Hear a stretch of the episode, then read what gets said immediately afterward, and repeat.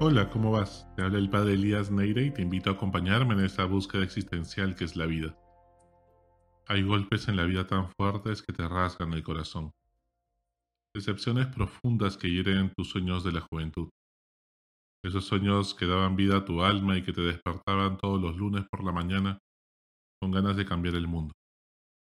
Y es que las persecuciones y dificultades que más hacen daño no vienen de nuestros enemigos, sino de tus amigos, de tu gente, de tu tribu, de tu familia, de tu comunidad, de tu equipo de trabajo, de tu querida iglesia. Los políticos disfrazados de cristianos quieren hacernos creer que las parejas homosexuales van a hacer mucho daño a las familias, cuando lo que más hace daño a las familias es la violencia familiar y lo mal que preparamos a los novios para el matrimonio. Las infidelidades matrimoniales son las que más daño hacen a la familia, más que las decisiones personales de algunas personas con otra orientación sexual. Lo mismo sucede cuando creemos que los peores enemigos de la iglesia son los comunistas que la persiguen o los musulmanes que en los otros países donde son mayoría prohíben a las otras religiones poder practicar su culto. Pero ¿acaso no le ha hecho más daño a la iglesia la pederastria y el clericalismo? ¿Los abusos y escándalos económicos del mismo clero? ¿Los antitestimonios de los obispos? Las persecuciones que vienen de fuera siempre han fortalecido a la iglesia. El problema son las que provienen de adentro. ¿Y a cuántos santos? Pues los han perseguido otras personas que se decían llamar cristianas. Muchas veces, cuando uno es joven, vive luchando por un ideal, por tus creencias y valores. Cuando van pasando los años, vas contando las bajas en tu pelotón y te viene la duda de si vale la pena seguir luchando cuando ya no quedan muchos. Tienen que pasar varias decepciones para que se quiebre tu esperanza cuando ya a tu mente no se le ocurren más racionalizaciones fantasiosas para justificar tu lucha, la lucha que le da sentido a tu vida. Y la realidad se impone como un costal de cemento encima de la espalda. Al final, ya ni Dios te responde en la oración. Hay un silencio profundo. Esos silencios que apagan hasta la sonrisa más sencilla de un niño. Ese Dios que te había robado el corazón en la juventud y te había hecho soñar con bonitos ideales, siempre baja, siempre bajo el mito de que los jóvenes no cometeremos los mismos pecados que nuestros mayores, que nos antecedieron. Ahí está González Prada, que decía que los ancianos ya deben ir a la tumba y los jóvenes al poder para transformar el país, ese Perú después de la guerra con Chile. ¿Y acaso hemos hecho cosas distintas? Después de mucho, te das cuenta que los hombres somos gente vulnerable y ambivalente, que hacemos lo que no queremos y deseamos lo que no nos conviene, sin importar si en el siglo XX o el siglo XXI, pues todos los hombres son hombres, son humanos, hechos de barro, que se quiebran como vasija de barro ante las dificultades de la vida. es que hay noches oscuras en donde no parpadea ninguna estrella, entonces cierras los ojos y tienes la tentación de volver atrás, a tu vida de antes, a la rutina de siempre, a confortarte con momentos de felicidad, limosnas de alegría, como le pasó a Pedro cuando daba marcha atrás y volvía a Cafarnaún, a ese lago, a pescar. En las noches, lo mismo de siempre, la misma rutina, pero que sin embargo Jesús vuelve a acontecer en su vida vuelve a aparecerse y le vuelve a decir, tira las redes a la derecha, rema mar adentro. Y el corazón de Pedro el fondo late más fuerte porque sabe que es el Señor. No porque estés satisfecho, sino porque ya te acostumbraste a una vida sin sabor y sin propósito, a tener un corazón sin deseo ni inquietud. Es lo que hace que vuelvas a caer en la rutina de siempre. Cuando la noche del alma es tan oscura, que solo queda una pregunta. ¿Elegiría lo mismo si pudiera volver atrás? También cuando Jesús estaba predicando y hablaba duro sobre la, Eucaristía, la comunión y que tenían que comer su cuerpo y su sangre para hacer uno con él. Y eran palabras muy duras para los judíos de la época. Y entonces la gente se va yendo. Baja el rating.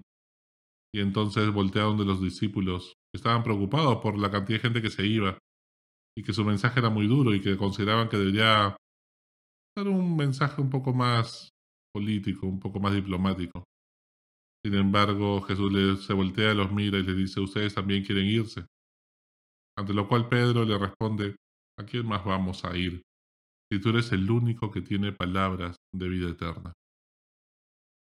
Puede ser que hayas perdido las esperanzas en tu matrimonio. Quizás sientas que tu pareja no va a cambiar y te estás cansando de intentarlo todo tú. Cuando sientes que eres el único que pones de tu parte, el único que se carga con todo el problema encima, mientras que la otra persona percibes que no le importa. Quizás pierdas la esperanza con tus hijos. Gritas, te dan cólera y ya no sabes qué más hacer. Te echas la culpa y estás por tirar la toalla. Quizás has perdido la esperanza en tu carrera profesional, en tu trabajo, en tu emprendimiento, en un proyecto con mucho propósito y que la pandemia fue como un huaico que se lo llevó todo. Quizás sientas que ya no tienes la edad ni las fuerzas para volver a comenzar. Quizás la pérdida de un ser querido te quebró el corazón. No te lo esperabas, no te dio tiempo de despedirte o decirle que lo amabas. Quizás estás frustrado porque soñaste tu vida de modo muy distinto. Y es que los caminos de la vida no son los que esperábamos ni como lo imaginábamos. Son muy distintos a como lo soñamos y duele morir a nuestras expectativas. Es un proceso de duelo, que duele, es un luto que te estruja el corazón. Los caminos de la vida son caminos empedrados, muy difíciles de caminar sin lesionarse las rodillas. Sobre todo cuando nuestro corazón no es tan flexible para abrirse al misterio del amor y los designios de Dios. Recuerda que los planes de Dios siempre son mucho más grandes que nuestros planes. Sus sueños son más alucinantes que los nuestros. Su propósito es que cambie el mundo, sino que su propósito es mucho más profundo que eso. No basta con que cambie el mundo, sino primero que cambies tú y aprendas tú y cambie tu corazón.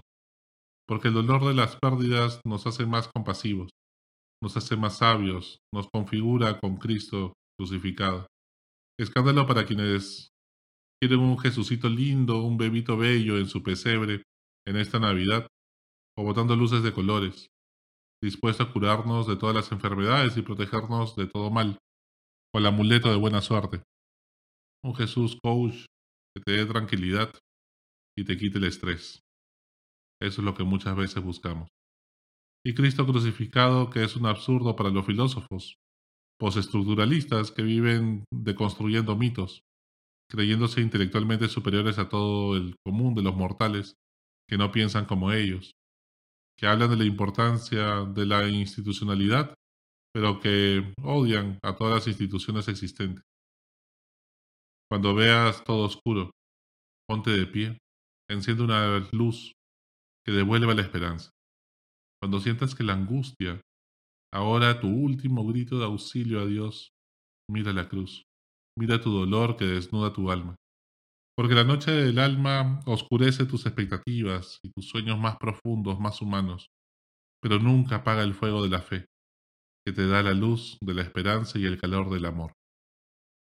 Somos testigos de cómo Dios siempre ha actuado en la historia, ha convertido nuestras expectativas en una historia de salvación, en una historia de amor. Por eso nuestra fe es histórica.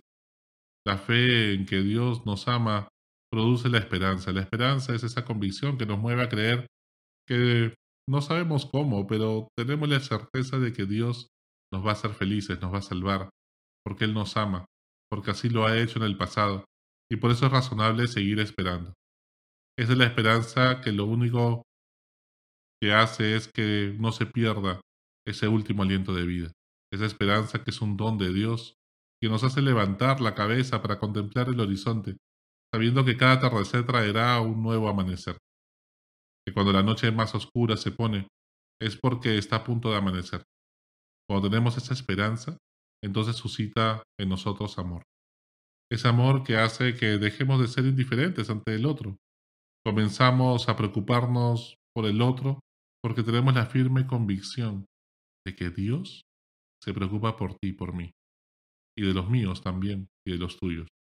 Solo así podemos salir de nuestro egocentrismo, dejar envidias y egoísmos para abrir el corazón a las necesidades de los demás, a servir y trascender nuestros deseos, opiniones, perspectivas, caprichos, y anteponer el bien común.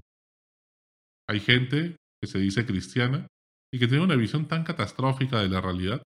Nunca comprendieron que el Apocalipsis es un libro para dar esperanza de la victoria de Jesús en medio de las persecuciones que vivían los primeros cristianos. Toman al pie de la letra las cosas y pues claro, la gente que tiene una visión catastrófica de la realidad, que siempre cree que el pasado fue mejor, que antes las familias eran mejores, que ya fue todo, no han entendido el Evangelio.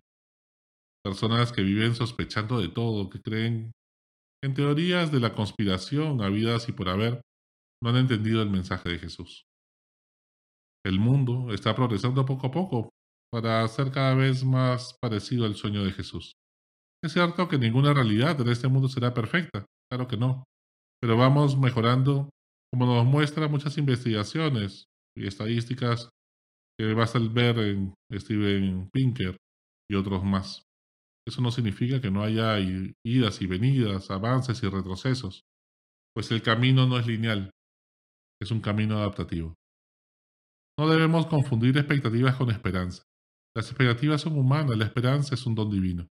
Las expectativas son el cómo queremos que Dios nos haga felices y nos salve de esta encrucijada, mientras que la esperanza es esa capacidad de asombro que está atenta para escuchar el susurro del Espíritu, ver por dónde soplan los vientos de Dios y levantar anclas para ponernos en camino, para remar mar adentro, para ver que no nos que nos decepcionamos es porque se frustran nuestras expectativas, pero no la esperanza. Dejemos el cómo a Dios. No vaya a ser que nos pase como los fariseos en la época de Jesús, que esperaban al Mesías, pero se habían creado una serie de expectativas de cómo debería ser. Y cuando vino Jesús, Dios hecho hombre, que sobrepasaba cualquier expectativa humana, lo rechazaron porque no cumplía las expectativas que se habían hecho. ¿No será que no esté pasando lo mismo? Teníamos expectativas, pues que de repente mi familia sea de esta manera o de esta otra, que este proyecto, el trabajo que de los sueños, que logre tales cualidades, tales metas, y al final pues Dios propone, el hombre propone, Dios dispone, y al final las cosas nunca salen como uno las ha planificado. Pero abrámonos con asombro al misterio de Dios y ver cómo dentro de todo podemos amar. En medio de la incertidumbre podemos amar, podemos ejercer liderazgo para que las cosas cambien. Por supuesto que esto depende de nuestra libertad y tenemos que hacernos cargo participando activamente no solo de cada cinco años de las elecciones y de la democracia, pero sin olvidar que Dios escribe derechos, reglones torcidos, que no hay mal que por bien no venga, que Dios hace las cosas y de tal manera que de las cosas malas saca cosas buenas. y allí está esta esperanza. No como un conformismo barato, sino que nos mueve a la acción, a seguir actuando, para transformar las cosas buscando el bien común. La falta de esperanza no nos puede paralizar, no nos puede bloquear. Por eso Jesús nos invita a tener una esperanza activa. No es una esperanza pasiva, poltronados en un sillón, a ver qué pasa y que otros se hagan cargo. No, no se trata de eso. Es una esperanza que nos mueve la acción y aquí y ahora, a ser proactivos, a tomar la iniciativa para construir un Perú mejor. Una esperanza que nos anima a seguir luchando por nuestros ideales. De eso se trata. Y por eso pues en este tiempo de Adviento que comienza, que es el tiempo de la esperanza, volvamos a tener fe. Volvamos a cimentar nuestra esperanza en la fe en que Dios nos ama. Es razonable esperar en Dios porque somos testigos de lo que ha hecho antes con nosotros. Tantas casualidades no pueden haber sido casualidad. Da razón de tu esperanza a tus familiares y amigos. No te dejes llevar por el derrotismo, a pesar de las noticias políticas, económicas las guerras que ahora estamos viviendo como en todo el mundo, especialmente los conflictos sociales que también nos llegan en cada huelga, en cada manifestación, a través de las noticias. Cada crisis es una oportunidad de crecimiento espiritual y en todos los aspectos de tu vida. Tú decides si esta crisis la aprovechas o la dejas pasar, pero nunca una crisis te deja igual. ¿Cómo alimentar tu esperanza? Da gracias a Dios por las cosas buenas y sencillas de la vida que te regala diariamente. No te quedes solamente mirando el vaso medio vacío. Deja de victimizarte y decide qué hacer con este nuevo día que Dios te regala. No te intoxiques de tantas noticias. Estate informado con las noticias que aportan. Y con eso es suficiente. Lo que hace daño no es el conocimiento, sino la farandulización morbosa de la política. Llama a tus seres queridos y el legado que quieres dejar a la humanidad. Recuerda el propósito de por qué tanto trabajas. Hasta la próxima. Sigue buscando que Él te encontrará.